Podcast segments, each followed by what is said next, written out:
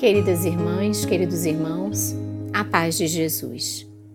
Aqui é Luciane Bahia e está no ar mais um podcast Café com o Espiritismo. Que fazer diante dos tormentos da vida? Em algumas situações, parece que não percebemos as possíveis soluções, pois estamos focados nas dificuldades. Como superar as tempestades da vida? Jesus foi o protótipo da felicidade, diz o espírito Jonas de Ângeles em seu texto Jesus e Tormentos.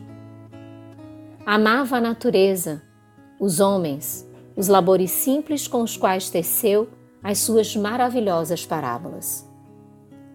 Não condenava as condições terrenas, não as exaltava.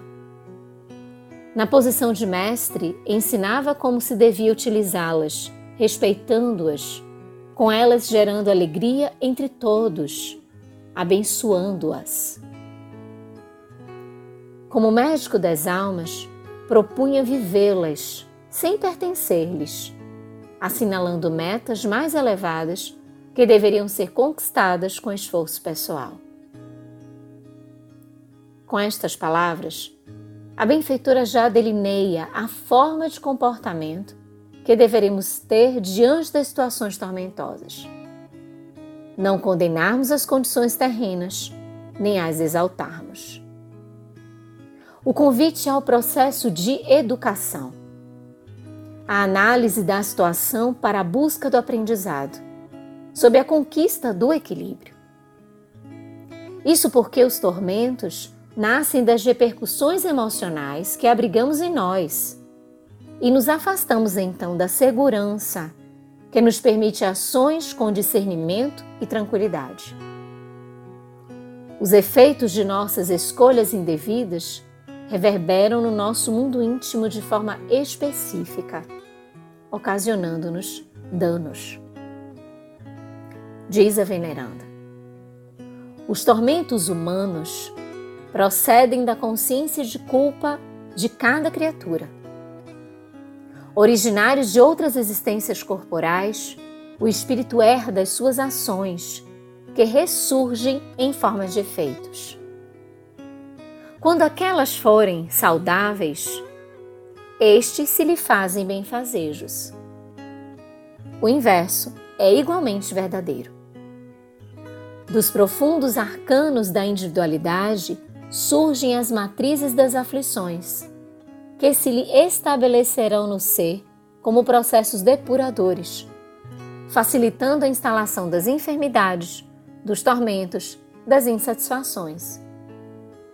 Da mesma forma, criam-se-lhe as condições favoráveis para a existência, fácil ou árdua, no lar caracterizado por problemas socioeconômico-morais ou enriquecidos de amor e recursos que lhe favorecem a jornada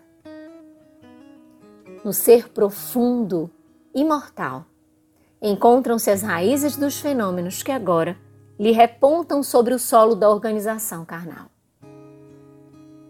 E assim reforça Joana. Os teus tormentos atuais são tormentos que engendraste em vidas passadas. Atormentaste com impiedade e agora sofres sem conforto afligiste sem misericórdia e ora padeces sem afeição. Inquietaste com perversidade e hoje te perturbas sem consolo. O teu íntimo é um caldeirão fervente. Os conflitos se sucedem e saís de um para outro desespero. Tens dificuldades em exteriorizá-los verbalizá-los aliviando-te. Fobias, complexos, recalques dominam-te a paisagem mental e te sentes um fracassado. Retempera o ânimo, porém, e sai do refúgio dos teus tormentos para a luz clara da razão. Ninguém está na terra fadado ao sofrimento, aos conflitos destruidores. Todos retornam ao mundo para aprender, recuperar-se, reconstruir.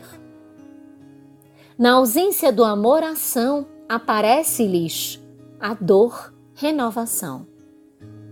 Assim, dispõe-te à paz, à libertação dos tormentos e lograrás alcançá-las.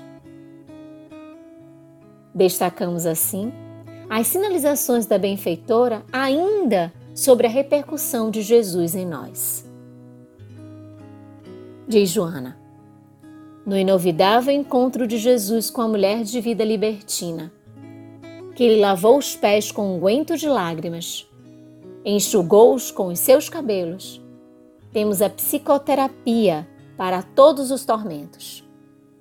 Disse ele ao anfitrião que o censurava mentalmente por aceitar a atitude da pobre atormentada. Ela muito amou e por isso seus pecados lhe serão perdoados.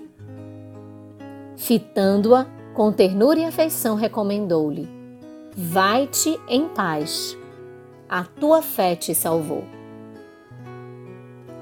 Lembramos, meus irmãos, que Jesus, após a ressurreição, aparece por primeira vez a esta mulher. Pois o principal efeito que se espera do Evangelho de Jesus é a transformação do ser. Neste sentido, é que Joana encerra a sua mensagem. O amor que se converte em reparação de erros é a eficiente medicação moral para todas as chagas do corpo, da mente e da alma.